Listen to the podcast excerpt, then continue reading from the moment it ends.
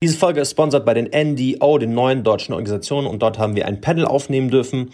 Und das hört ihr in der zweiten Hälfte der Folge. Viel Spaß.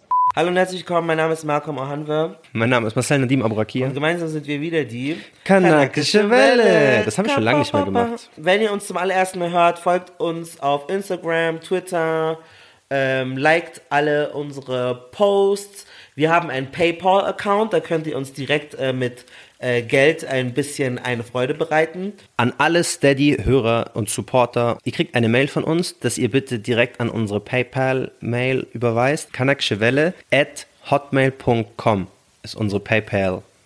E-Mail-Adresse. Genau, äh, das seht ihr alles in der Beschreibung. Schreibt uns eine tolle Rezension, empfehlt uns, uns euren Freundinnen und Freunden, schickt uns auf WhatsApp rum und macht einen Screenshot von dieser Folge und markiert uns. Heute reden wir über ein ganz besonderes Thema. Das ist auch sehr wichtig für euch da draußen, wenn ihr irgendwie in eure Karriere vorankommen wollt, wenn ihr gute Freundinnenschaften schließen wollt.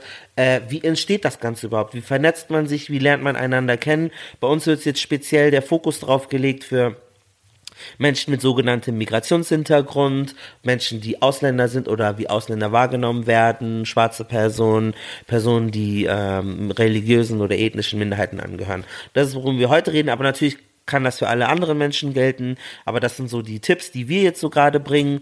Deswegen äh, viel Spaß und dranbleiben. Marcel, ganz wichtig ist natürlich, wir machen jetzt diesen Podcast. Wir haben ganz viele coole Sachen damit machen können, Live-Auftritte.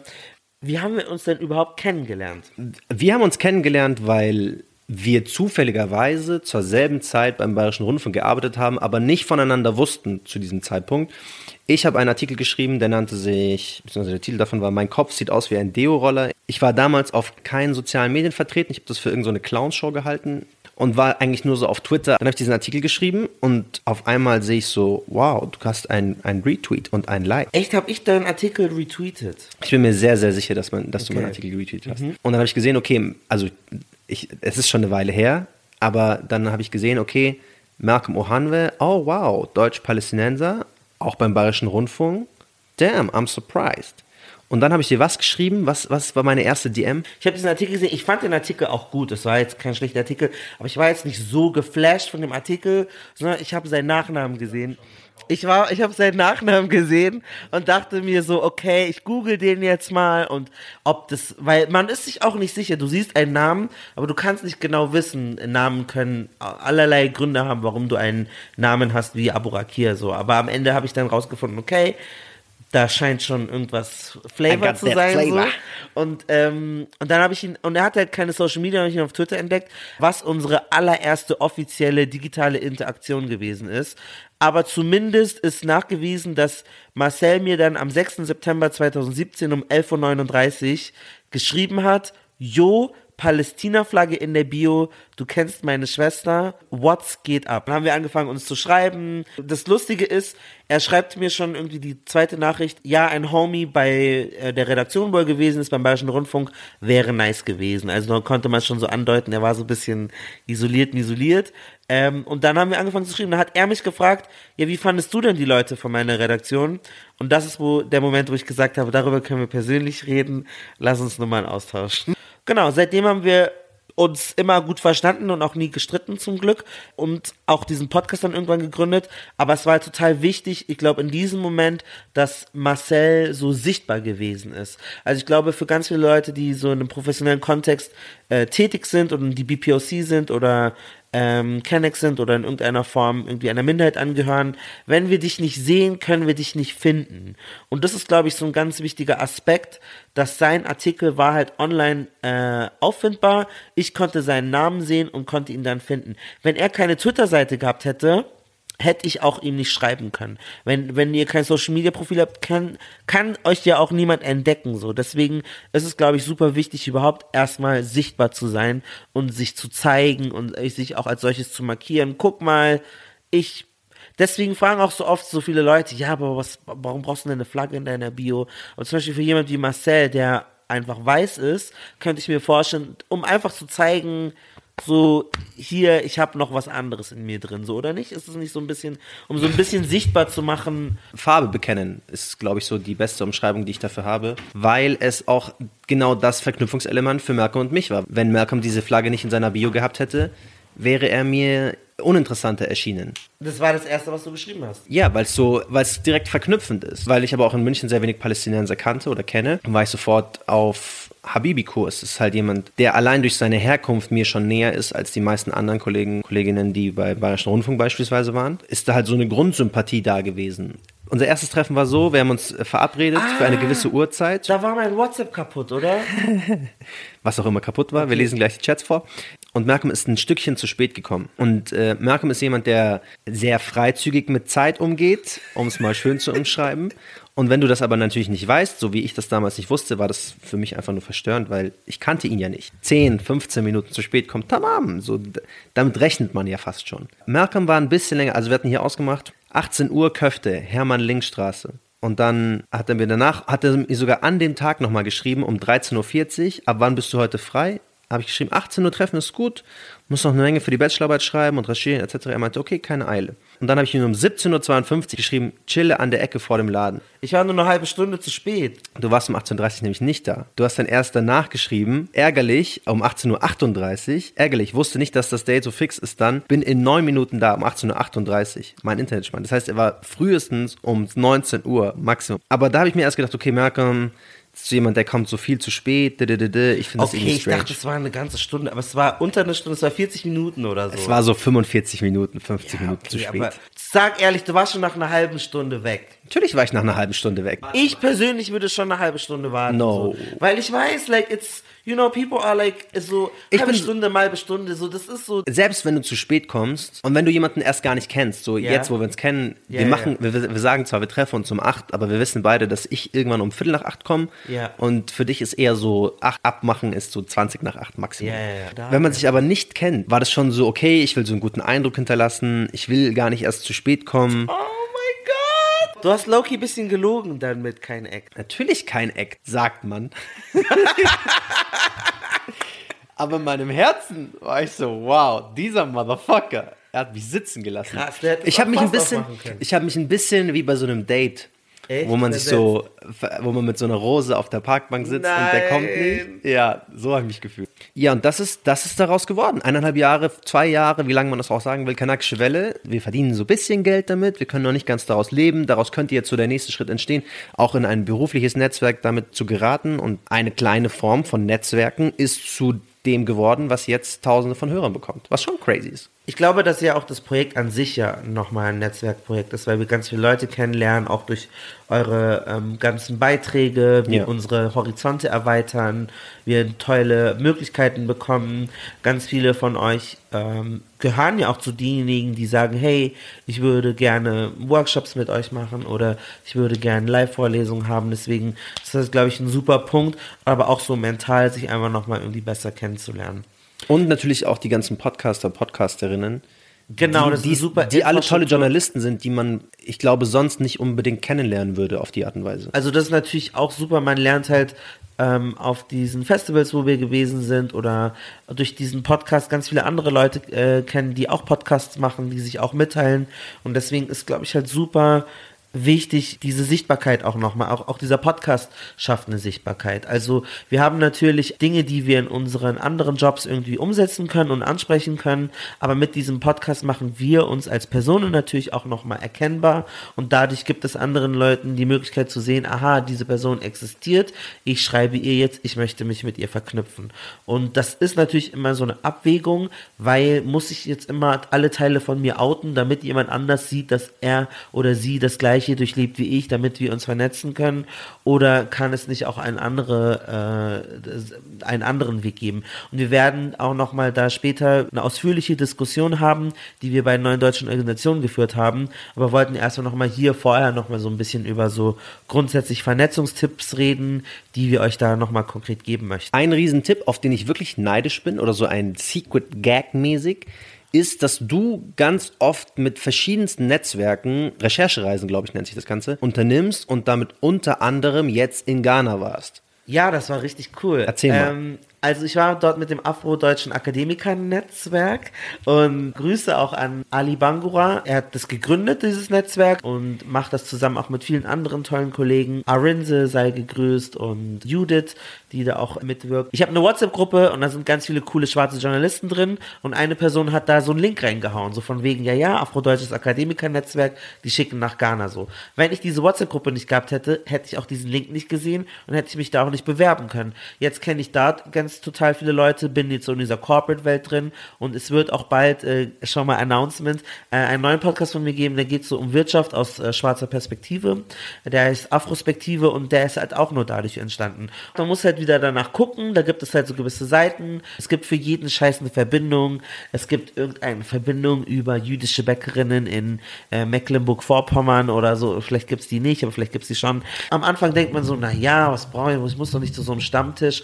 Aber die ganzen, vor allem jetzt, wenn ihr auf Color seid oder Migrationshintergrund habt, die meisten Deutschen haben schon von der Historie irgendeinen Stammtisch, was sie schon erben von ihren Eltern. Ich selbst hatte davon nie profitieren können. Ich war nie Teil dieser Welt. Und auch in meinem Fußballverein ist es jetzt nicht so, dass mich das irgendwie verfolgt hätte, weil ich aber auch früher mehr, vielleicht jetzt immer noch nie wirklich so in diesem Mantra war, okay, ich netzwerke mit dem und dann ist das mein Buddy und der könnte mir hier helfen und der könnte mir helfen. Sondern ich war immer so ein auf Lonely Rider. Ich glaube aber trotzdem, dass viele ähm, Cis-Männer und Heteromänner sich dessen nicht bewusst sind, wenn die in so Fußballvereinen sind. Und es gibt es auch bei Voll. ganz vielen großen Firmen, Voll. gibt es immer die Firmenfußballmannschaft, Voll. die so, wo Frauen oft gar keinen Bock drauf haben, überhaupt damit zu spielen, weil, äh, was willst du, du machst uns alles kaputt und dann wird es zu so einem Boys Club und dann sind es immer die Jungs, die sich dann immer auf so ein Netzwerk zurückgreifen können, immer irgendwie einen Buddy haben, den sie anrufen können, der denen was hilft und ich glaube, das ist schon so für total viele Männer und Cis-Männer und Straight Men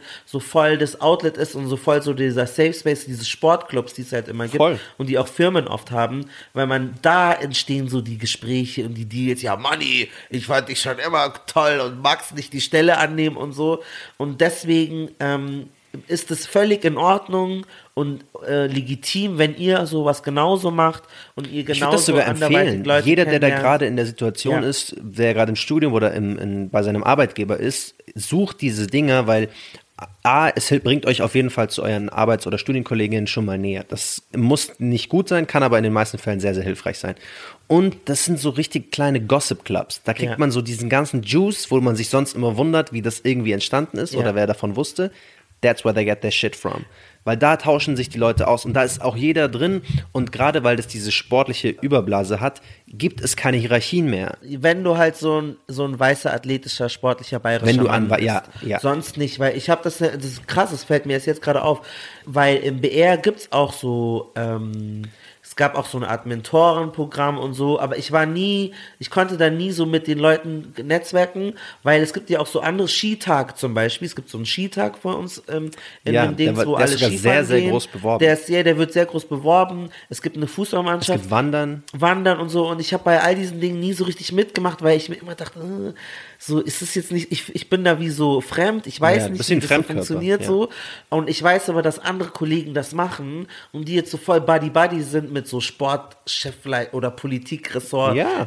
Und so und der like, die sind richtig Friends so und diesen Zugang habe ich zu dieser Person gar nicht, weil könnte ich jetzt so, so tun, als würde mich das interessieren, ob wie jetzt Schalke gegen sonst wen gespielt hat oder da in, in Alpine äh, in, in, in hier Skifahren zu gehen. Und das sind halt dann so Dinge, wo du, wo einem oft unterstellt wird, ja, und jetzt rottet ihr euch da zusammen mit euren Kanackenvereinigungen und so. Aber es Ja. ist like, das passiert halt die ganze Zeit. So Vernetzung passiert die ganze Zeit. Männer machen das die ganze Zeit. Ja. Und wenn Frauen dann so Verbindungen schließen oder Menschen mit Behinderung oder egal welche Gründen, ist es richtig wichtig und super, super legitim. Deswegen lasst euch das nicht rausreden und habt nicht das Gefühl so, ihr macht jetzt, ihr seid jetzt Eigenbrötler oder das ist doch bescheuert und ihr habt das nicht nötig. Wir haben das alle nötig so. Wir haben ja eine Folge drüber gemacht, so über Bildungsausstieg und so. Wir kennen ja keine Leute, die studiert haben oder Schön so wär's einem gewesen. Es hätte uns ja allen Genau, es geholfen. hätte uns voll geholfen. Und das kann halt so, so eine Netz, so eine Vernetzwerkung so. Und das war für mich jetzt diese Reisen in Ghana so. Du warst in, in Nigeria, Ja. es war letztens irgendwas ausgeschrieben für Kolumbien. Kolumbien. Ja, Corona hat das jetzt kaputt. Corona hat das kaputt gemacht, aber da hatten Ja. wir überlegt, ob wir zusammen irgendwie uns Ich war in bewerben Detroit sollen. und Atlanta. Detroit in Atlanta. Ja. Das heißt, ich habe die Malcolm die ganze Zeit dabei beobachtet und ich dachte mir so, shit, so er ist hier, er Living da, er life. tralala, living his best life, auch, auch wenn Atlanta jetzt nicht best life wirklich war. Ja, ja. Aber im Grunde genommen waren das ja immer so bezahlte Reisen an einen coolen Ort, wo du arbeiten konntest in deinem natürlichen Umfeld. Man, man bewirbt sich oder wirst du empfohlen dafür? Machst du ein Stipendium? Erklär den Leuten da draußen mal, wie das ist. Holt mal eure Notizen raus. Also, ich war bei Quer, ähm, eine Redaktion vom Bayerischen Rundfunk, eine Fernsehredaktion. bei der ich übrigens auch schon mal Und war. es ist ein Politi Politmagazin und ich war gerade zum Neujahr noch in Nigeria mit meinem Papa Urlaub. Und ich habe dann so geschielt und auf dem Drucker so auf so einem Zettel das Wort Nigeria gesehen. Und habe ich da so reingeguckt, während ich eigentlich mit der Sekretärin über mein Praktikum und was ich dort machen werde reden wollte. Und dann meinte ich so, darf ich da mal sehen, was da so steht? Habe ich diesen Zettel gesehen und dann war eine Ausschreibung, dass die im BR nach John, jungen Journalisten zwischen 25 und 35 suchen, die nach Nigeria reisen wollen in eine Recherchereise. Und dann habe ich gedacht, oh mein Gott, ich war gerade dort. Ich würde das voll gerne machen. Ich habe alle anderen genommen und weggeschmissen, damit kein anderer die findet. Und habe diesen Zettel Man muss auch Opportunist sein. Man muss auch einfach ein dreckiger Digga, ich habe Opportunist sein. alle genommen. Ich habe nur einen für mich bewahrt. Ich habe gesagt, ja, ja, ich verteile das. Alle weggeschmissen. Habe das für mich bewahrt. Kennt ihr noch bei Disneys große Pause Randall, der immer so petzt und alles so trickst, dass er irgendwie der Gewinner ist? Einfach Ma Ich habe schon ein Mandel. bisschen Scamming gemacht in meiner Karriere. Und ähm, dann habe ich diesen Zettel genommen und habe mich halt, habe das mir dann durchgelesen. Ich war aber dann noch in meinem äh, Ausbildungsverhältnis. Ich habe ein Volontariat gemacht Ja. und habe natürlich erst mit meinem Chef gesprochen so und habe ihn gefragt, darf ich mich da bewerben und so. Durfte ich mich bewerben, da habe ich das gemacht. Das heißt, man muss auch die Augen offen haben, man muss die Fühler offen haben, ist was ich sagen will so. Ja. Du musst auch proaktiv sein. Und da habe ich ähm, alle Leute, die da involviert waren in der Ausschreibung, auch auf, äh, gegoogelt. Da habe ich die auf Twitter gefunden, bin denen schon mal gefolgt, habe ein paar Sachen von denen geliked, weil wenn sie dann die Bewerbung sehen, wissen sie manchmal vielleicht gar nicht woher, aber sie denken sich, ach, ich kenne den Namen. Der Name ringt Der ist schon irgendwo, etabliert. Das, ist, das ist doch dieser Journalist, Marco Mahnke. Dabei kennen sie mich nur, weil ich schon mal was von denen geliked habe. So. Das ist nämlich auch ganz wichtig, wenn ihr äh, so in, einem, in den Medien arbeitet oder an sich in einem Beruf arbeitet, so versucht einfach so da zu sein, präsent zu sein, weil dann können auch Leute auch abgeturnt sein, aber dann wissen halt Leute so, wo ihr seid. Und auf eine ähnliche Art und Weise, so mit so findig und ein bisschen irgendwie achten, was passiert. Ganz kurz, es gibt ein Newsletter von Journalist Network. Journalist Network, die schicken ein Newsletter raus, wo sie regelmäßig so Recherchereisen organisieren, wo man sich dann einfach bewerben kann. In den meisten Fällen ist es, läuft es über eine ganz normale Bewerbung. Äh, man schreibt dann hin, was man dort plant, was so die Idee wäre, die man umsetzen möchte ähm, und dann könnte man aus, ausgewählt werden oder nicht. Journalist Network heißt die Seite. Wir packen auch einen Link rein. so Verteiler in Verteiler reinschreiben, in so Gruppen reingehen. Auch wenn ihr es nicht nötig habt, die Kontakte sind immer so das Coolste so. Und so ist halt auch so durch so findig sein, sind auch zwei Festival-Gigs von uns entstanden. Also ein großer Gig, der jetzt wahrscheinlich, wahrscheinlich jetzt nicht mehr stattfinden wird wegen Corona. Ähm, das ist eine super interessante Geschichte und super bezeichnend, wie wichtig das ist, ähm, zu präsent zu sein, sichtbar zu sein und ähm, auch sich zu vernetzen. Ich hatte eine Mittagspause gehabt, habe ein bisschen gechillt, habe gegessen ähm, und bin dann so entlang geschwadroniert und dann kam da eine Dame auf mich zu aus dem Nichts und meinte, oh mein Gott, bist du Malcolm? Ich habe euch beim Reeperbahn Festival gesehen. Euer Podcast ist so cool. Ihr habt den besten Auftritt gehabt. Bam, bam, bam, bam. Und ich so, hey, oh Gott, wer bist du? Was machst du? Bla, bla, bla. Freut mich auch. Das war eine migrantisch markierte Person, äh, eine weibliche Person. Und dann meinte sie so, ja, richtig cool. Und dann meinte ich so, ja, was machst denn du hier? Ich sehe dich hier normalerweise nicht so oft. Und ich habe dich hier noch nie gesehen. Was machst du hier? Ja, ich bin hier Inklusionsbeauftragte für dieses Festival. Ich bin jetzt gerade hier mit den Leuten unterwegs, die das organisieren. Ich freue mich auch, das jetzt zu machen. Ich habe diesen Satz Inklusionsbeauftragte gehört und habe mir in meinem Hinterkopf gedacht, okay, interessant. Und habe dann gesagt, Schön, dass du da bist. Das ist ja erfreulich. Und das Interessante ist halt, diese, dieses Festival-Team, die hatten uns eigentlich schon auf dem Schirm, wir waren eigentlich schon da, aber dieses fehlende Quäntchen, was noch gefehlt hat, war dann diese Situation. Dann habe ich halt nochmal mit denen so gesprochen und dann habe ich dieses Lob bekommen. Und in dem Moment kannst du natürlich denken, ja geil, Lob stecke ich ein und du gehst. Aber ich habe mir gedacht, okay, wenn du mich gerade hier lobst und du bist gerade mit den Chefs von so und so, die dieses Festival machen, ich bin erst gegangen und bin dann nochmal zurück zu denen gegangen und gesagt, hey, cool, dass ihr das macht. Das Festival letztes Jahr war ja auch richtig toll.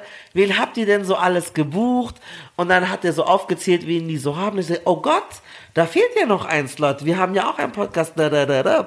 Und in dem Moment habe ich die Chance ergriffen, weil da ein Fan sozusagen von unserem Podcast war, der uns nur gesehen hat, weil wir in, in Hamburg gespielt haben, was wir auch für sehr wenig Geld gemacht haben. Aber hier hat sich halt auch diese Vernetzung auch wieder ausgezahlt. Dadurch haben wir einen viel größeren Gig bekommen. Dann hatten wir die Person dann überzeugt, dass wir auf dem Festival stattfinden. Und dann ging es nochmal ums Geld. Wir haben dann über Geld gesprochen und dann war so erst so im Raum so, ja, umsonst. Da, da, da. Seid doch Und- froh, dass ihr dabei und seid. da hat uns natürlich auch super geholfen, vernetzt zu sein, Ja. weil wir andere Podcasts kannten und ich habe dann natürlich erstmal direkt gegoogelt, wer spielt noch da, wen habt ihr da angekündigt und dann konnte ich wieder in die Verhandlungen reingehen und sagen, hey, voll gut, aber gibt uns einfach das gleiche, was ihr XY gibt. So. Ja. Und da merkt man einfach, das ist super wichtig und hilfreich, da irgendwie solidarisch zu sein oder sich zu vernetzen und sich zu kennen, weil du ähm, Informationen bekommst. Wobei ich und Marcel waren uns da nicht so ganz einig. Ich habe halt so konkret gesagt, so hey, ich zahl, ich sag jedem meine Gage so. Wenn du das wissen willst, sage ich sie dir. Also heißt jedem, aber jedem, den ich kenne oder mit dem ich regelmäßig DMs schreibe, dem würde ich auch sagen, wie viel ich für etwas bekomme. Und Marcel war so. Damals nee, hast du gesagt, du würdest jedem deine Gage sagen, der dich fragt. jeden, den ich irgendwie so ein bisschen kenne. Ja, Ja. Meine These war, ich würde wirklich nur dem engsten, engsten Kreis meine Gage sagen. Und auch da wäre ich so vorsichtig damit, weil ich finde, Geld ist schon ein sehr, sehr sensibles Thema und ich auch nicht einsehe, warum jetzt jeder genau wissen muss, warum ich so und so viel Geld bekommen sollte. Meine These war ja nur, in manchen Fällen kann einem das natürlich super helfen, aber in vielen Fällen kann man auch dann einfach nichts dagegen tun. Lass mich euch ein Beispiel geben. Wenn wir jetzt für einen Podcast-Auftritt 100 Euro bekommen würden, Ja. kann ich natürlich allen anderen Podcasts schreiben, hey, wie viel Geld bekommt ihr? Dann sagen die mir, ja, wir bekommen 2000 Euro. Dann habe ich natürlich immer noch die Möglichkeit, dann zu dem Organisator zu gehen und zu sagen, hey, jetzt will ich auch mehr Geld haben. Aber wenn der Organisator am Ende des Tages sagt, nein, du kriegst nicht mehr Geld, würde ich mich schlecht fühlen. Ich würde mich irgendwie nicht appreciated fühlen, ich würde mich nicht äh, für voll genommen fühlen. Deswegen war meine These damals, manchmal, wenn ich mit dem Geld, was ich bekomme, zufrieden bin, halte ich mich einfach zurück. Okay, und selbst wenn andere mehr Geld bekommen, es wäre mir egal, weil ich mit meinem eigenen Lohn zufrieden bin. Insofern ich aber nur mit meinem eigenen Lohn zufrieden bin. Wenn ich aber selber für meine eigene Arbeit nicht genug bekomme, Ja. würde ich natürlich nach Mitteln und Wegen schauen, wie ich selber mehr Geld rausschlagen kann. Ja, genau. Und ich Ja, glaube, das- das ist das auch ganz sehe ich- natürlich. genau, das aber an dem Punkt anders. würde ich, auch wenn mich jemand fragt, hey, wie viel Geld bekommst denn du für deinen Auftritt? Ich würde mich drei- und viermal fragen, so, okay, Ich gebe was, meine was genau will die Person jetzt eigentlich dabei erreichen? Auch so ein bisschen auf Protectiveness. Weil manchmal ist es auch so, Ich finde es sneaky-mäßig. So, like, sag einfach, was du kriegst.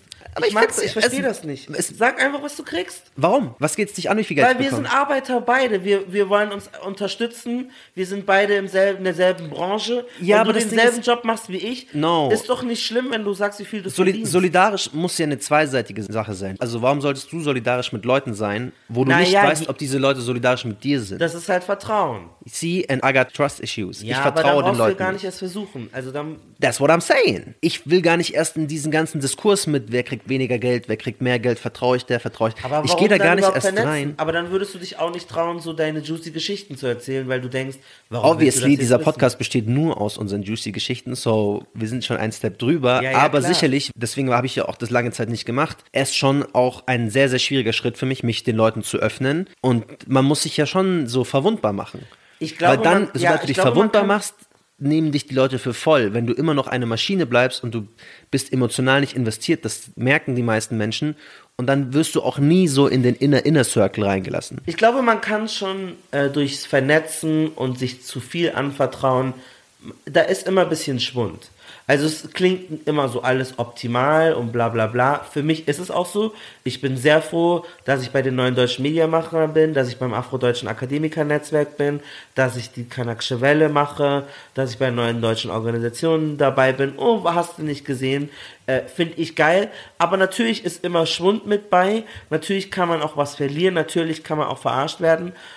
Aber das ist so der Preis, den ich dafür zahle, weil ich finde, man kriegt viel mehr zurück. Und bevor ich da jetzt so Voll. halbmäßig reingehe oder ein bisschen shady oder nee, das sage ich dir nicht, dann riskiere ich das lieber, dass mir das passiert, Aber im Notfall würde ich es auch gerne wollen, dass mir eine andere Person sagt, hey, ich habe so und so viel bekommen für so und so viele Stunden. Da hatten wir letztens eine Situation, habe ich eine Kollegin gefragt, die einen Podcast macht woanders. Yes.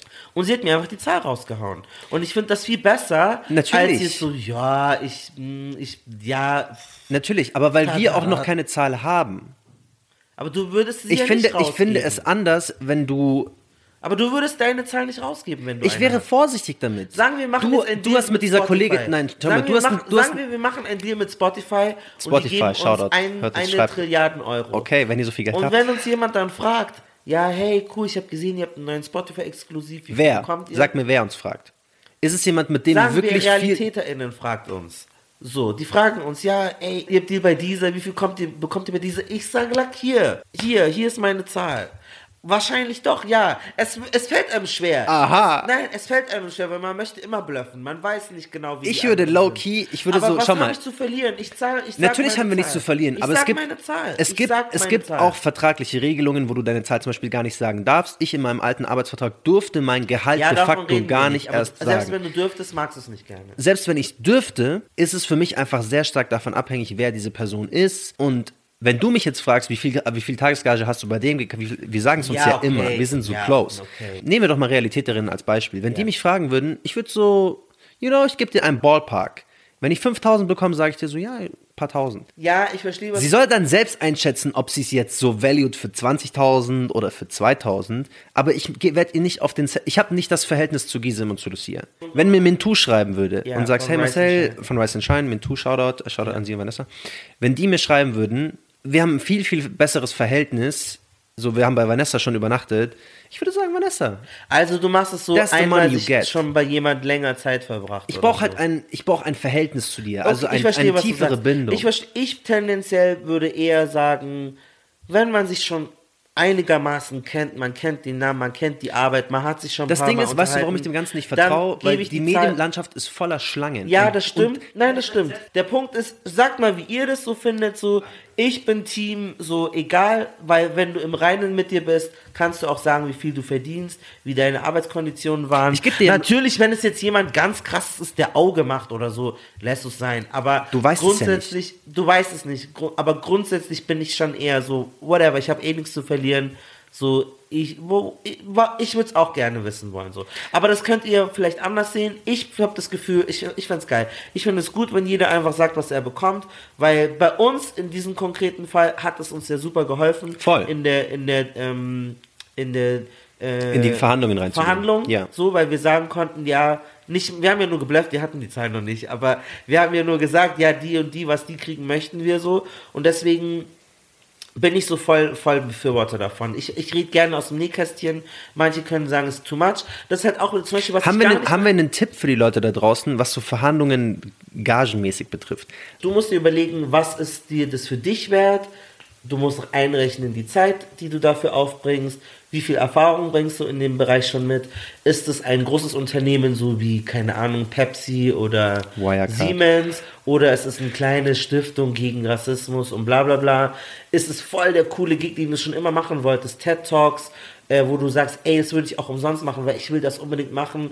Oder ist es eher etwas, wo du sagst, oh, das ist bescheuert, ich mach's nur fürs Geld. Auch wahr. Wenn du all diese Dinge mit einbeziehst, mach dir für dich eine Summe, hau da nochmal so 40, 30 Prozent drauf, geh damit rein, wenn du dann da landest, ist perfekt. Exactly. Und das ist ja auch genau der Punkt, wo es dann genau das ist, wo ich von Leuten gar nicht wissen muss und gar nicht in diese Diskussion will, wie viel verdienst du. Ich habe ja diese Summe in meinem Kopf schon durch. Ich Ja. weiß, 500 Euro am Tag, tamam. Auch wenn du 2000 bekommst, ich bin mit meinen 500 zufrieden. Wenn ich aber natürlich jetzt vorgehalten bekomme, jemand macht, kriegt für dieselbe Arbeit 2000 Euro, bin ich zwar immer noch mit meiner Summe zufrieden, aber ich mache so low-key Side-Auge. Ich schaue so rüber, denke Ja, aber so, dann kannst du ja noch in die Verhandlung reingehen und mehr bekommen. No, in den wenigsten Fällen kannst du aus dem Nichts einfach auftauchen, wo du dich schon mit jemandem auf 500 Euro geeinigt hast und dann sagen, oh, ähm, mir ist jetzt gerade aufgefallen, der kriegt 2000, ich will doch 2000 haben. Das, in, das ist nicht die Realität, Malcolm. Ja, lasst es uns wissen, wie ihr das Ganze seht. Ich habe das Gefühl, so wir sollten öfter drüber reden. Ich finde, das ist super Ja. wichtig. Für unseren Podcast hat es uns geholfen, dass Voll. wir uns äh, die Informationen gegenseitig geben. Ähm, Genau, mit dieser äh, Gelddiskussion und diesen Tipps entlassen wir euch. Viel Spaß, jetzt geht die Folge gleich los. Los geht's mit einem Anfangswort von Idil und dann viel Spaß mit unserer Diskussion mit äh, Masia und Fatima. Die beide repräsentieren die neuen deutschen Organisationen. Die machen einen Kongress, der findet jedes Jahr statt. Dort treffen sich ganz viele ähm, Menschen mit Migrationshintergrund und ähm, Menschen of Color um ihre Realitäten, Identitäten zu diskutieren. Und wir laden euch dann auch natürlich herzlichst ein, nächstes Jahr dabei zu sein, wenn es äh, Corona denn erlaubt.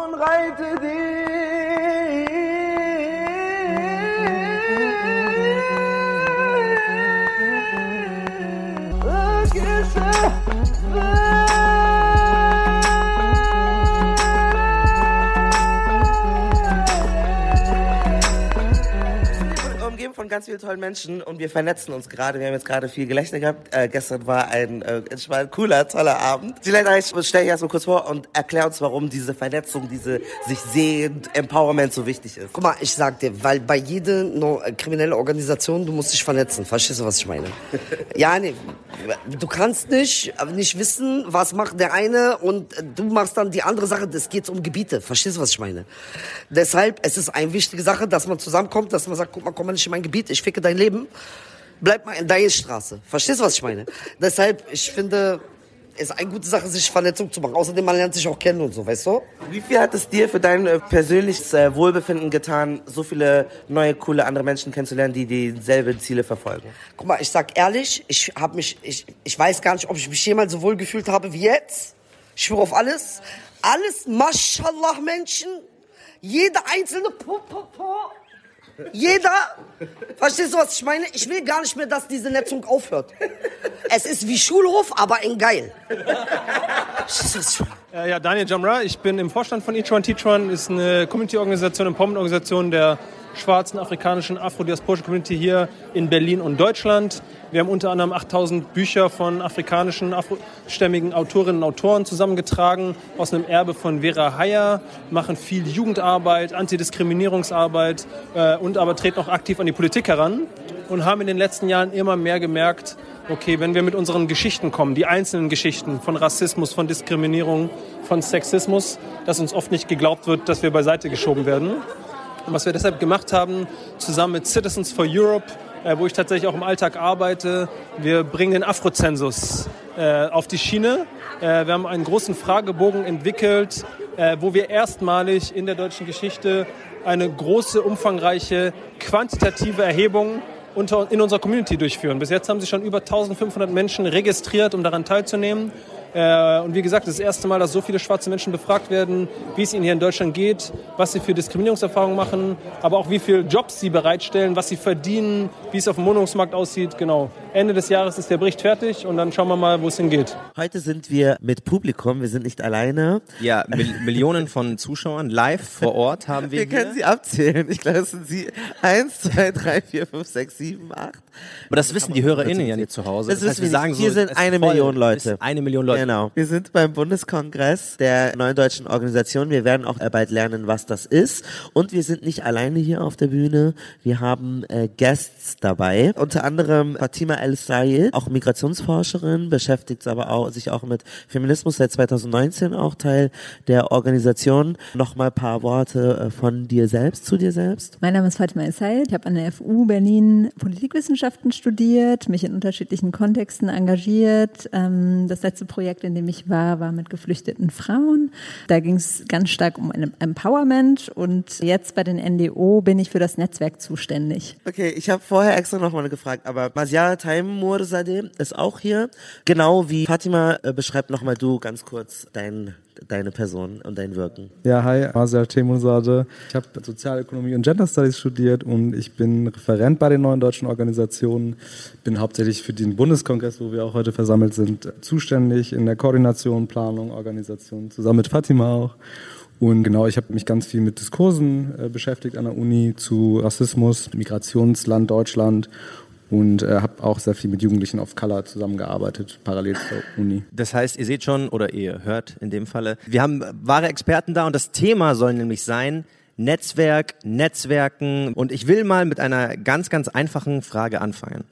Was sind die neuen deutschen Organisationen für all diejenigen, die sie vielleicht nicht kennen? Ja, die neuen deutschen Organisationen sind ein Netzwerk, um das Stichwort nochmal aufzugreifen, ähm, von über 100 Organisationen. Ähm, 2015 hat der erste Bundeskongress stattgefunden, bei dem ganz viele tolle BPOC-Organisationen, Vereine, Initiativen zusammengekommen sind und gesagt haben, ey, dieser Diskurs, der gerade läuft, der geht uns voll gegen den Strich. Wir haben keine Lust mehr, dass länger über uns gesprochen wird. Es muss mit uns gesprochen werden. Wir wollen uns selbst definieren. Wir haben bestimmt bestimmte Forderungen, die in der Öffentlichkeit nicht gehört werden. Wir wollen uns engagieren gegen diese Ausgrenzung, gegen den Rassismus. Ähm, und daraus ähm, hat sich tatsächlich ein jährliches Treffen von BPOCs gebildet. Ähm, und wir sind jetzt schon im fünften Jahr, also genau, toi toi toi. und genau, ähm, 2017 wurde eine Geschäftsstelle eingerichtet, weil das alles braucht ja auch ganz schön viel Woman und Manpower und ähm, genau, seit 2017 gibt es die neuen deutschen Organisationen mit der Geschäftsstelle in Berlin. Wir sind ein bundesweites Netzwerk, das heißt, deutschlandweit wollen wir auch alle Initiativen und Vereine ansprechen, uns vernetzen und genau. Das heißt, ihr seid so Hub für all diejenigen, die sich irgendwie so antirassistisch und äh, pro-migrantisch irgendwie einsetzen, äh, Vereine, Organisationen etc. Kommen hier zusammen, das heißt, ihr seid dann auch Ansprechpartner und könnt weiterleiten. Ja. Ganz runtergebrochen jetzt mal. Richtig. Du wolltest noch zu was ansetzen, Masia? Nee, du hast es gut zusammengefasst. Ja, das ist mein Job so. Wir haben wirklich so Aufteilungen. Merke macht so die schwierigen, hoch empirischen Sachen und ich breche das dann runter und sag so, okay. mal so, jetzt muss ich eine ganz schwierige, hohe Frage stellen. Ähm, äh, äh, namentlich, äh, was sind denn so grob äh, an äh, verschiedenen Gruppen oder BPOC-Vereinen denn so dabei bei den neuen deutschen Organisationen? Ich stelle mir so ein bisschen wie so einen Fallschirm oder so, so, ein, so ein Warenkorb mit ganz vielen verschiedenen zu Dingern drinnen so. Ich glaube, das Bild trifft es ganz gut. Wir sind nämlich wirklich so ein Sammelsurium aus ganz vielen unterschiedlichen Vereinen und Organisationen. Also wir haben tatsächlich auch Dachverbände. Also der einer der Trägervereine ist die türkische Gemeinde Deutschland zum Beispiel. Ähm, dann gibt es aber auch ganz viele Hochschulgruppen mittlerweile, die bei uns Mitglied geworden sind. Viele Selbstorganisationen. Wir wollen uns auch nicht, also ich glaube, wenn man neue deutsche Organisationen sagt, das bezeichnet eben insbesondere die junge Generation. Ähm, wir wollen uns aber gar nicht abgrenzen, sondern ähm, wir müssen uns dessen bewusst sein, dass die Arbeit, die geleistet wurde in dem Bereich von ganz vielen gestandenen, langjährigen Organisationen überhaupt ins Rollen gebracht wurde oder getragen wird und wir daran anknüpfen wollen. Das heißt, es geht ein, um ein solidarisches Miteinander und ähm, wir bauen auf das auf, was es schon gibt und wollen ähm, quasi dem Diskurs, diesem Negativdiskurs, diesen Stereotype ent entgegenwirken. Ja, vielleicht noch ein, ein Zusatz. Ich glaube, es ist einfacher zu sagen, wir stellen uns alle gegen Rassismus, als zu sagen, was ist die Verschiedenheit der Leute, die zusammenkommen. Ich glaube, das ist ja immer die Herausforderung zu sagen, wer bin ich oder wer sind die oder in was kommen wir hier eigentlich zusammen, sondern es ist eher der Kampf gegen Rassismus in einer rassistischen okay. Gesellschaft. Also ja, vielleicht auch nochmal zu sagen, also wir ich würde sagen, die Vereine und Organisationen, die Mitglied sind, haben sich auf einen kleinsten gemeinsamen Nenner geeinigt, weil wir wissen natürlich auch, wir sind sehr unterschiedlich, mhm. wir haben unterschiedliche Struggles ähm, und die Organisationsformen sind sehr unterschiedlich, aber wir haben sehr, sehr viele unterschiedliche Communities und versuchen eben eine Plattform zu schaffen, in der Austausch stattfinden kann, in der Empowerment stattfinden kann und das eben auch nach außen zu tragen. Auf die Differenzen werden wir sowieso später noch eingehen. Äh, für mich, als ich das erste Mal bei dem Kongress war, das war vor zwei Jahren, war es super interessant, das zu sehen und wahrzunehmen. Und also ich habe halt, also ich habe da, da waren, da waren, da waren viele Vereine, die sich mit Afrodeutschen beschäftigt haben, EOTO oder äh, Corientation und die türkischen Gemeinden und so. Und das fand ich sehr gut zu sehen, dass man sich auf diesen gemeinsamen Nenner halt einigt. So man hat ein gewisses Ziel, aber trotzdem, dass es Unterschiede gibt. So, die werden wir noch mal eingehen. Ich habe jetzt so eine persönliche. Du, du, bist aber auch so ein Netzwerker. Also als ich Malcolm kennengelernt ja. habe, warst du, du musst dahin, melde dich hier an und du musst dahin, melde dich hier an und dann lernst du die alle kennen. Und das führt mich eigentlich auch schon zu dem Punkt, wo ich, wo wir jetzt eigentlich hinkommen wollten. So ist ein bisschen diese persönliche Motivation, sich genau, zu vernetzen. Genau weil ich per, ich war lange so, nee, keine Lust da drauf, ich kenne die Leute, ich bin so super skeptisch, auch irgendwie so, dann, eigentlich bin ich überhaupt nicht introvertiert, aber dann denke ich mir so, mm, I don't know. Was, was war denn bei euch die Motivation? Wie waren vielleicht die Anfänge, wie ihr so gesagt habt, hey, ich muss mich mit so Gleichgesinnten zusammenschließen, um, um erfolgreicher sein zu können oder einfach glücklicher sein zu können? Also vielleicht nochmal ganz kurz was zum Netzwerk. Ich finde ehrlich gesagt, das Netzwerk unserem Zeitgeist total entspricht. Also es gibt wenig Menschen, die sich irgendwie langjährig binden wollen, die irgendwie sich für irgendwas, die irgendwas repräsentieren wollen, sondern wir springen ja auch in den Kategorien. Wir haben so viele Intersektionen, unterschiedliche Identitäten.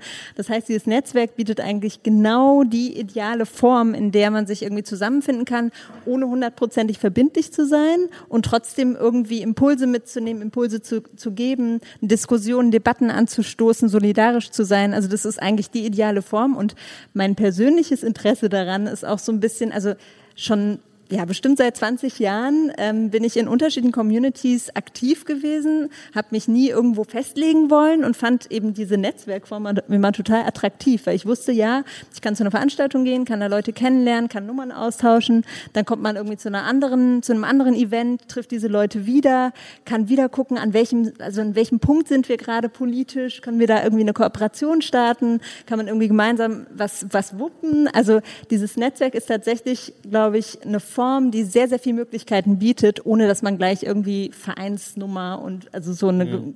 Hast du so einen Punkt in deinem Leben, wo du dann gesagt hast, ich muss jetzt wirklich aktiv rausgehen und solche, also und diese Netzwerke suchen oder diese Communities suchen? Gibt's da wirklich, kannst du das ausmachen, so nach der Schule, nach dem Studium irgendwas? Also ich glaube, angefangen hat es tatsächlich äh, mit meinem Aktivismus in der muslimischen Jugend Deutschland. Also das war so ein bisschen der Beginn. Also da bin ich irgendwie Teil von, also es hat lange gedauert, muss ich dazu sagen, bis ich mich überwinden konnte, irgendwie zu sagen, okay, ich werde da jetzt aktiv Mitglied. Aber dennoch Jugend. genau, richtig. Nee, genau. Also ja ich glaube, das war so mit 12, 13. Ähm, Lang gedauert, aber mit 13 wow. in, einem, in einem Verein. sich aber du musst mal die Menschen fragen, die mich versucht haben zu überzeugen. Es hat sehr, sehr lang gedauert. Also okay. ich wollte mich nicht binden und mit 12, 13 habe ich sie kennengelernt. Okay. Und so mit 16 dachte ich, okay, ich glaube, hier fühle ich mich zu Hause, hier kann ich irgendwie meinen Aktivismus ich ausleben. Das sehr früh, ehrlich gesagt. Ja, ich finde das sehr, sehr früh, aber okay, relativ. Genau. Und das war dann und so, da hast du gelernt, hey, das gibt mir ein gutes Gefühl, das ist cool, voll, ich also, das mehr machen. Genau, also diese Zugehörigkeit einerseits, aber andererseits auch rauszugehen, aktiv zu werden, nicht zu warten, auch in dieser Isolation. Also ich glaube, eben gemeinsam schafft man einfach auch mehr. Ähm, und das hat mir auch Räume und Zugänge eröffnet tatsächlich, eben auch mit anderen Leuten ins Gespräch zu kommen, über Projekte zu erfahren, die laufen, mit anderen Communities auch und dann in Austausch stärker zu gehen. Was hat dir denn schon als Teenagerin das Gefühl gegeben, ich brauche jetzt eine Interessensgruppe oder so einen, also was war denn da passiert, wo du sagtest, mit 15 jetzt bin ich so ready, ich will jetzt in meinen eigenen Verein. Was war das? Also ich glaube, diese rassistische Diskriminierung ist, glaube ich, ein Stichwort, was wir irgendwie, wo wir alle anknüpfen können. Ähm, also immer wieder diese Erfahrung zu haben, ja, in weißen Kontexten, Schule, das beste Beispiel, Gymnasium äh, 2000, ähm, brauche ich glaube ich nicht viel zu sagen. Alle, die ungefähr in meinem Alter sind, wissen, einzige BPOC, vielleicht zwei, drei, ähm, diese Erfahrung immer wieder mit äh, rassistischer Diskriminierung okay. sowohl von Seiten der Lehrerschaft als auch von Seiten der Schülerschaft auseinander ähm, ähm, konfrontiert zu sein. Ähm, und dann habe ich gemerkt, nee, ich brauche irgendwie Empowerment. Also ich, ich stehe da alleine mit diesen Erfahrungen und ich brauche irgendwie Leute, mit denen ich darüber reden kann. Und die mich irgendwie, die mir irgendwie Power geben und auch mir das Gefühl geben, ich bin normal. Also ich bin nicht irgendwie Exot. Masia, war das bei dir genauso wie bei Fatima, dass du schon mit 15 wusstest, ich will Empowerment und ich hole mir jetzt einen Verein für. Nee, ich finde es mal wieder beeindruckend, die Story von Fatima, aber nee, bei mir war das gar nicht so. Ich bin auch in einem komplett weißen Umfeld aufgewachsen und ich glaube, ich habe es auch sehr lange gar nicht gesehen. Äh, meine Schwester war sehr früh irgendwie am Start, Kanak Attack hat, hat da irgendwie mitgemacht und wollte mich auch immer irgendwie so eine Consciousness irgendwie bringen und sagen, hey, äh, willst du nicht mal? Ich so, boah, lass mich in Ruhe mit dem Scheiß. Kann, kannst du ganz kurz, Kanaka-Attack hast du so rausgeworfen und so. Genau, was hat deine Schwester da gemacht? Was ist das überhaupt? Ich, was sie ganz genau gemacht hat, das war eine Gruppe, ich glaube, die ist noch vor den 2000ern entstanden, die berechtigt, unberechtigt auch irgendwie den Vorwurf bekommen haben, sehr akademisch zu sein, aber das waren so die Anfänge von zu sagen, auf einem intellektuellen Niveau, wir gehören dazu. Eigentlich, was Fatima auch meinte, hey, appreciaten, was vorher gegangen ist. Wir haben das Rad nicht neu erfunden mit Neue Deutsche Organisationen. Wir haben unseren eigenen Ansatz, die eigene Geschichte, aber da ist schon was passiert, dass wir auch das machen können, was wir hier machen. Und da ist meine persönliche Geschichte halt die, dass in dem Fall meine Schwester schon was gemacht hat. Aber ich habe wirklich mich komplett da rausgehalten. Ich weiß noch, mein, mein Moment war, als ich dann angefangen habe zu studieren, was auch später der Fall war, nicht mit Anfang 20, dass ich das erste Mal dann tatsächlich mir Rassismustheorien reingezogen habe und dachte so, fuck, so was geht hier, aber mich auch darin wiedergefunden habe und äh, gleichzeitig aber es auch einsam gemacht hat. Und gleichzeitig ist aber, glaube ich, die, der Background, den ich und meine Familie mitbringen, keiner, der was Kollektives beschreibt. Der hat äh, ganz viel mit Flucht zu tun, aber eben auch dieser Identitätskonflikt von zugehören, ja, wozu denn eigentlich? Und ich hatte auch Zeiten, da stand ich vom Fernseher, deutsche Nationalmannschaft Fußball spielt, ich stehe und singe die Hymne mit. So, ja, das wird nicht mehr passieren, aber das gab es auch mal. Und irgendwann zu diesem Punkt zu kommen, mit diesen Büchern, mit diesen Themen, auch in all der Theorielastigkeit darüber Gedanken zu machen. Und dann der lange Weg von Netzwerk, was ja die An An Anfangsfrage war. Ich habe Netzwerke auch gemieden, weil ich habe mich darin nicht gesehen. Wieso soll ich mich, und es hatte, ich, das hört sich immer so doof an, sowas Opfermäßiges. Nee, NDO finde ich irgendwie ist was anderes und ist auch ein, ist irgendwie anders aufgezogen. Und genau diese keine Ahnung, Super Diversity ist das, was mich anspricht, weil es eben nicht darum geht, wer bin ich, sondern es geht darum, um etwas, äh, für etwas einzustehen. Dabei sind ja eigentlich Netzwerke total wichtig und das, ich merke das jetzt erst, wie viel Hilfe man eigentlich dadurch haben kann und wie viel diese, diese Kollektivität, die man irgendwo schaffen kann, einem wirklich auch voranbringen kann. Merke, ich will auch nur aus deiner persönlichen Geschichte so, weil ja. ich habe meine schon erklärt, so wie, wann bist du so Netzwerker geworden? Oder ist es was, was man so in die Wiege gelegt bekommt? So, du redest jetzt mit Ich bin da sehr so aggressiv, was das betrifft. Also ich habe ein großes. Also hast du ja auch mich Menschen. gefunden quasi. Ja, ja, genauso. Also ich meine, ich habe dich ja, wir haben uns gefunden und in der letzten Folge hast du davon gesprochen, wie dein ganzer Freundeskreis sich ausgetauscht hat, seitdem wir den Podcast. das ist ja. halt schon so. Tut mir leid, die alten weißen Freunde von Marcel. Ähm, ihr müsst euch neue Marcel suchen. Es ist keine Wahl. Also ich bin schwarz, ich bin gleichzeitig palästinensisch und komme aus einer eine Arbeiterfamilie und dann ist es so, du wirst automatisch irgendwie dich immer angesprochen fühlen und wenn Leute aus einer marginalisierten Person, Position reden, ist es so, ah, das ist, that's my people so. Und äh, dann hörst du ja diesen Leuten zu, die Gedanken, die sie haben und du merkst dann, wie Masia beschrieben hat, hey, das trifft auf mich zu. Und dann ist es gar nicht so aus nur moralethischen Gründen, sondern du willst einfach überleben, du möchtest irgendwie Spaß haben, du möchtest, dass du eine gute Zeit hast. Und ich kann halt keine gute Zeit haben, wenn ich immer damit beschäftigt bin, mich als Mensch zu erklären. Und deswegen war das eigentlich so dieser Drang, I wanna have some fun ich schreibe, wenn ich, sobald ich jemanden sehe, lass uns austauschen, hey, lass Mittagessen gehen. Ich sehe jemand, der hat so, oh, du hast so schöne Locken, so, so ein bisschen exotisierend und so. Aber ich denke mir so, komm, lass chillen und abhängen. Und für viele, die finden das so befremdlich. Also ich habe einen äh, Kollegen mal kennengelernt, Gruß an Noah Sari, der hat gegessen bei uns beim BR und hat eine Hospitanz gemacht. Und ich kam so auf dich zu, hey Bruder, was los? Und er so, äh, ich kenne dich nicht. Warum setzt du dich jetzt zu mir? Ich habe nichts mit dir gemeinsam. Ich so, du hast mehr mit mir gemeinsam, als du denkst, so denke ich mir. Und äh, dann tauschen wir uns aus und irgendwann wird er selber diese Erfahrung machen. Dann war er froh, dass wir uns kannten und wir telefonieren und dann heulen wir uns die Augen aus, weil wir dieselben Erfahrungen machen und du merkst, du bist nicht alleine. Und insofern ist es so eher so gar nicht so, weil ich jetzt, so, weil es so moralisch so wichtig ist oder auch von Jobopportunities. Ich will einfach Spaß haben an meinem Leben und dazu brauche ich Menschen, wo ich mal Luft rauslassen kann und so Dampf abgeben kann. So genau. Und das war so mein persönlicher Zugang zu, warum ich Vernetzen super super wichtig und super toll finde. Ich glaube, mir, mir ging es ähnlich wie dir. Ich bin halt super weiß aufgewachsen. Also mein Vater hat halt so gesagt, hey, den Araber darfst du nicht raushängen lassen, sonst gibt's nur Probleme. Ja. Also bin ich halt zu meiner deutschen Seite so ein bisschen eher tendiert. Bin halt in einem, quasi in der, in der Assi-Gegend in einem sehr wohlhabenden Viertel aufgewachsen. Das heißt, bei mir waren halt so Blockbauten. Aber die Kinder, mit denen ich im Gymnasium war, waren halt Einzelkinder und hatten Einfamilienhäuser und die Eltern hatten drei Autos und man, man passt sich halt an und dann konntest du Araber raushängen lassen, war halt nicht. Ich war trotzdem immer in der Schule der Terrorist und 9-11 war das dein Cousin und war das dein Onkel so. Das hatte ich trotzdem die ganze Zeit. Aber ich dachte mir, ach so, das, das ist jetzt normal, weil du bist ja Palästinenser, ich muss das jetzt so für mich akzeptieren. Und wirklich erst so vor so drei, vier Jahren habe ich eigentlich für mich auch eingesehen, nee, das ist total dumm, das auch so intrinsisch drin zu haben und die ganzen Araberwitze die ganze so aufnehmen zu müssen und auch sein eigenes Menschenbild dann irgendwann darauf anzupassen, weil ich dachte mir wirklich lange Zeit so, ja, klar, die Araber sind die Bösen und der weiße Mensch ist der Gute, weil der weiße Mensch macht ja nichts Böses, weil du halt, das kriegst du halt so reflektiert von deiner ganzen, von deinem ganzen Kontext, von deinen Leuten. Aber ich glaube, jetzt, weil es diese ganzen, es gibt viele Social Media Menschen, die einem das zeigen, hey, es ist nicht so, es muss nicht so sein. Äh, es gibt eben Organisationen, die einem zeigen, es gibt auch quasi ein, eine Heimat für dich, wo du du sein darfst. Und wir sehen das auch an dem Feedback, was wir beim Podcast bekommen. Das ist, wir kriegen Nachrichten, Sprachnachrichten, weil die Leute halt kein Ventil haben. So unsere HörerInnen wissen gar nicht, wohin mit ihrer Meinung und mit, wohin mit ihrem aufgestauten Frust, weil die Infrastruktur Deutschlands das denen nicht ermöglicht, sie selbst zu sein. sein. Wie ist es mit den neuen deutschen Organisationen? Wie hat es, also Marcel ist jetzt so voll excited, wie Vernetzen seine Lebensqualität so, So erhöht hat.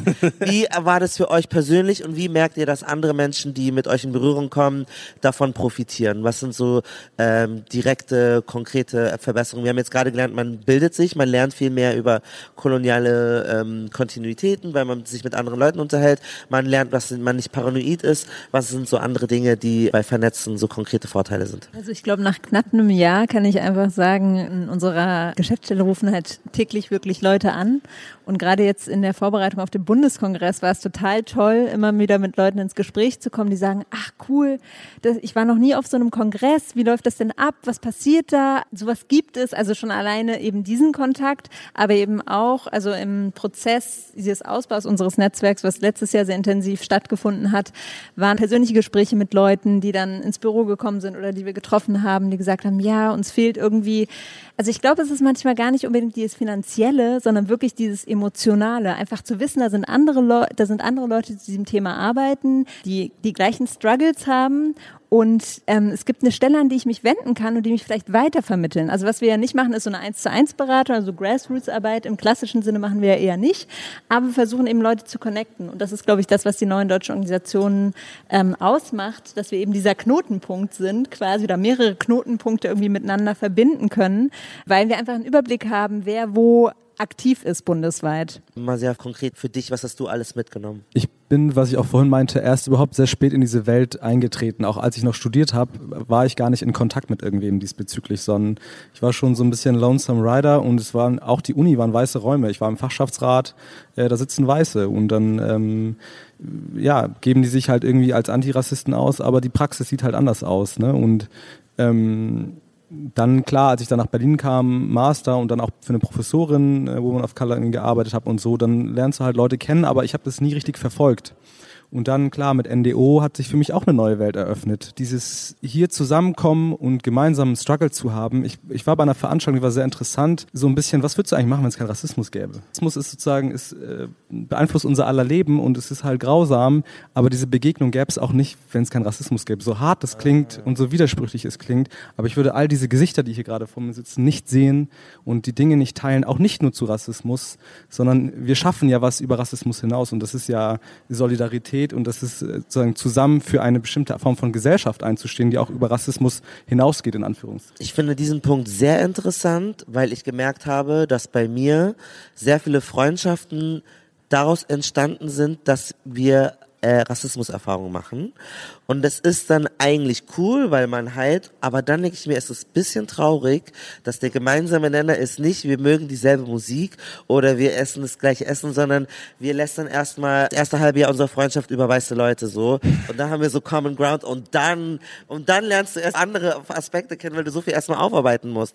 Klar, es ist schön, aber irgendwie ist es ein bisschen schade so auch, weil man nicht den Luxus hat, nach anderen Parametern Freundschaften auszuwählen, weil der Preis eventuell zu hoch ist, wenn da kein antirassistisches Verständnis irgendwie da ist. Ich glaube aber, es ist ein Privileg, sich nicht mit Sachen wie Rassismus, Sexismus, was auch immer zu beschäftigen und zu glauben, ich kann durchs Leben gehen und mich in Anführungszeichen nur mit Musik und Kunst einfach durchs Leben gehen. Das sind Privilegien. Ja, Und absolut. sozusagen diesen Gedanken zu haben, zu glauben, das wäre die Utopie oder das hätte ich gerne, das hört sich jetzt hart an, aber es ist eine weiße westliche Story. Lieber lebe ich in einer Welt ohne Rassismus, mit Verlaub, so, wir sind, ich finde alle toll, die ich kennengelernt habe, als dann so tolle, coole BPOC-Persönlichkeiten kennenzulernen. Ein wichtiges Thema, was äh, uns schon seit Jahren begleitet, eigentlich ist so Sichtbarkeit und so Vorbilder, auch in unserem Fall den Medien. Aber könnt ihr einmal kurz über die Rolle und die Wichtigkeit eigentlich davon sprechen, weil das ist ja im Grunde genommen eins der Hauptziele, das die neuen deutschen Organisationen verfolgen. ÖA ist irgendwie das A und O, also Diskurs zu prägen, mitzugestalten. Das ist quasi das, was sich am Ende auch materialisiert. Das sehen wir ja auch quasi mit den Vorkommnissen in den letzten Monaten,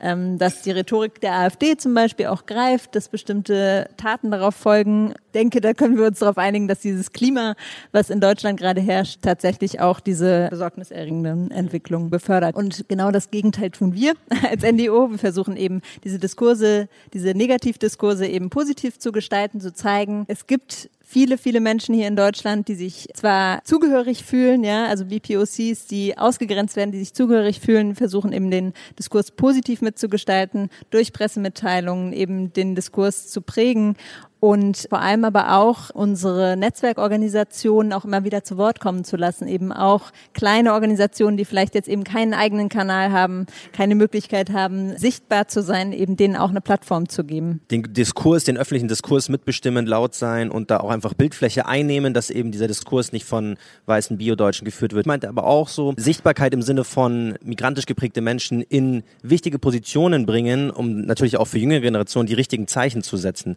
Wie, wie kann da die neuen Organisationen helfen? Was wir halt eher nicht sind, wir sind nicht irgendein Karrierenetzwerk, ne? so dass wir sagen, wir haben Zugang zu speziellen Posten und wir ermöglichen das durch das Netzwerk. Das Netzwerk ist schon sozusagen politisch ausgerichtet in, in dem Kampf gegen Rassismus und eben auch Sichtbarkeit. Und ähm, ich glaube, Vernetzung und zusammen ist, bist du immer stärker, um auch diese, um auch diese Position irgendwann zu besetzen. Und ich glaube, das macht auch die Arbeit der NDO aus. Einmal net, das Netzwerk zu haben, Organisationen zusammenzubringen, sich auszutauschen, diese Organisation auch in all ihrer Vielfalt und Differenziertheit sichtbar zu machen und eben diese Komplexität von Migrationsgesellschaft aufzuzeigen und ähm, gleichzeitig aber eben dann auch dafür zu sorgen, hey Leute, das ist ja auch ein Empowerment, dass du damit sagst, ey, da gibt es was für mich zu holen in dieser Gesellschaft. Und ich glaube, das ist der Moment von, wie können wir Leute auch irgendwie in Positionen bringen, ist eher, niemand ist alleine zu dem Thema und äh, du bist irgendwann mit Rassismus konfrontiert und wir sind am Start, um das sichtbar zu machen. Und das ist ja die größte Hürde, dass eben keine BPOC in diesen Positionen sind. Es ist der Rassismus. Die NDO publizieren diese Meldungen oder Pressemitteilungen, Manifesto. Das hilft ja auch so, dass nicht jede einzelne Person irgendwie, hey, du bist türkisch-schwarz, erklär mir das mal, sondern man kann auf dieses, hier liest ihr diesen Text durch. Das ist eine super praktische Sache. Dann gibt es natürlich auch diesen Kongress, der stattfindet. Was sind andere so haptische Dinge? Aber wir versuchen natürlich auch irgendwie deutschlandweit ähm, uns zu engagieren. Und in dem Zuge hatten wir auch ein Netzwerktreffen in NRW, wo auch eine Teilnehmerin hier sitzt. genau, und es war, war total toll, einfach zu sehen, an wie vielen unterschiedlichen Stellschrauben Menschen irgendwie aktiv sind und wir eben auch ins Gespräch kommen und gucken, wo sind Bedarfe, wie können wir von dem, was Organisationen schon machen, profitieren, aber wie können wir auch eben unterstützend da sein. Das ist total bereichernd. Und was den Bildungsbereich angeht, ist ja auch so ein bisschen ein Steckenpferd von NDO. Da haben wir ganz klare Forderungen. Also es geht um eine inklusive Bildung, es geht um Repräsentation von BPOC, um eine umfassende Lehrerinnenausbildung, also quasi eine intersektionale Perspektive eben auch im Bildungsbereich zu etablieren und da noch viel mehr auf BPOCs einzugehen. Hm, weil du gerade also haptisch gesagt hast. Ne? Also zum einen gibt es ja diesen Newsletter, es gibt einen Vielfaltfinder, wo es so ein Expertinnenpool, wo man sich eintragen kann, wo man Leute auch findet. Eine Sache, die wir auch anbieten, ist ja, wir sind auch eine Art Servicestelle. Also wir haben so sowohl, wir arbeiten sowohl intern quasi für die Communities, mit den Communities, mhm. aber auch eben nach außen. Das Stichwort ist ja vorhin gefallen, es gibt zu wenig BPOC in, in gesellschaftlichen, politischen Positionen. Wir versuchen zum Beispiel auch dadurch Einfluss zu nehmen, indem wir eben Leute vermitteln. Das heißt Journalistinnen of Color, Expertinnen of Color, die in dem Bereich arbeiten. Das heißt, wenn etablierte Institutionen oder Organisationen auf uns zukommen und fragen, ey, wen habt ihr denn da und da? Gucken wir eben nach, wer könnte das sein, wie können wir da weitervermitteln. Das heißt auch damit irgendwie eine Repräsentanz und Sichtbarkeit zu schaffen und eben auch Multiplikatoren nochmal sichtbar zu machen. Marcel und ich haben uns letztens so ein bisschen länger ähm, diskutiert, wie offen kommuniziert man mit anderen Leuten, wie krass vernetzt man sich. Wir sind beide Podcaster und Journalisten und ich bin so einer, wenn mich jemand fragt, sage ich dir sofort, wie viel Geld ich für was bekommen habe. So, so hier, ich mache die Screenshot von allen E-Mails, guck's dir an. So, Marcel war so, weiß nicht, ich kenne die Person ja nicht so richtig, warum soll ich dir das sagen? Ich weiß nicht, ich war so, benutzt. nur weil du, nur weil du Kanak Kanake bist oder nur weil du Migrationshintergrund hast, heißt es nicht, dass du automatisch so mein Best Buddy bist. Und ich finde halt, Geld ist schon so ein Thema, man muss sich über alles das ist ein heikles reden. Thema, ja. Das ist so ein heikles Thema. Und wir haben halt einfach nur so gefragt und selber auch gefragt, wie weit muss man gehen? Was ist so eine, wie findet man so eine gute Grenze für sich selbst? Habt ihr da, habt ihr Lösungsansätze für uns oder? Was sind so konkrete Dinge, um Leuten die Angst wegzunehmen? Hey, es ist eine Fehlerquote da, vielleicht machst du auch eine schlechte Erfahrung, aber vertraut einander trotzdem. Zu, zu kommen wegen Rassismus heißt nicht, dass sich jede Person mit jeder Person die Chemie stimmt zu 100 Prozent, mhm. aber in Bezug auf ein bestimmtes Thema können wir uns wahrscheinlich einigen trotz auch Differenzen hier und da. Und ich glaube, darum sollte es gehen und nicht die Frage von, mache ich das transparent? Ja, nein, das ist ja am Ende deine persönliche Ja, aber öffne ich mich. Ich kann ja auch willig erzählen, dass ich so rassistisch beleidigt wurde. Vertraue ich dir, dass du, dass ich in einem Safe Space bin, so. Und da gibt es ja Methodiken vielleicht oder Möglichkeiten, das mehr zu begünstigen, dass man sich irgendwie wohlfühlt in einem Raum. Ja, auf der einen Seite ja, aber ich, ich würde aber auch mich nicht komplett der Utopie hinzugeben, immer zu wissen, wie entsteht hier der Safe Space. Ich habe immer einen begrenzten Blick dafür, was mhm. ist hier gerade at stake und äh, kann auch in Fettnäpfchen treten. Also diesen Anspruch zu haben, so ich habe den Blick, weil ich irgendwie intersektional äh, unterwegs bin und deswegen sehe ich alles. Sich seiner Begrenztheit äh, halt bewusst sein. So. Wir wollen ja rausfinden für die Leute da draußen, wie kann man Teil werden, was sind so die wichtigsten Dinge, die man mitnehmen muss, was muss man machen, um auch sich äh, den neuen deutschen Organisationen anzuschließen. Ich schmeiß mal so Sachen rein und ihr korrigiert dann, wenn es nicht so ist. Also einmal natürlich so neuedeutsche.org, glaube ich, ist die Website. Da einfach vorbeischauen, da müsste dann auch so stehen, wie alles äh, klar ist. Aber welche Möglichkeiten gibt ihr noch? Ich habe gehört, es gibt so einen Finder irgendwas. Was, was ist das und wie funktioniert sowas? Vielfalt Finder, wenn ihr ExpertInnen seid für einen bestimmten Bereich oder etwas anbietet, also im journalistischen Bereich oder anderweitig, könnt ihr euch quasi beim Vielfeldfinder anmelden und wir nehmen euch dann auf und ihr werdet weitervermittelt, wenn ihr das wollt. Genau. Aber Mitglied könnt ihr werden, wenn ihr Verein, ihr müsst nicht ein eingetragener Verein sein, ihr könnt auch eine Gruppe von Studis sein, äh, mehrheitlich BPOC, darauf achten wir. Und genau, also ich glaube, die Grundsätze sind klar, gegen Gewalt, gegen Rassismus, all das, was irgendwie, was der Grundkonsens ist. Dann meldet ihr euch an über die Website und bekommt dann eine nette Willkommensmail, wenn ihr bestätigt werdet. Ihr findet den Link auch bei uns in der Instagram-Bio und in dem Spotify-Caption-Dingens unten so, wenn ihr da draufklicken wollt. Wir wünschen allen noch einen schönen Tag hier bei dem ganzen Kongress. Der ist jedes Jahr, das heißt nächstes Jahr im Februar wird der wieder so plus minus yes. sein, falls irgendwer hinschauen will oder sich anmelden will. Äh, ihr findet uns auf Instagram, Kanakische Welle, Malcolm Mohanwe, Marcel Nadim, Twitter, Folgt den neuen deutschen Organisationen. Das natürlich auch. NDORGS äh, auf Instagram, auf Twitter wird in unserem Podcast äh, Dings verlinkt sein und genau. Danke euch. Dankeschön. Vielen Dank. Danke. Dankeschön. Sehr, sehr, sehr schön.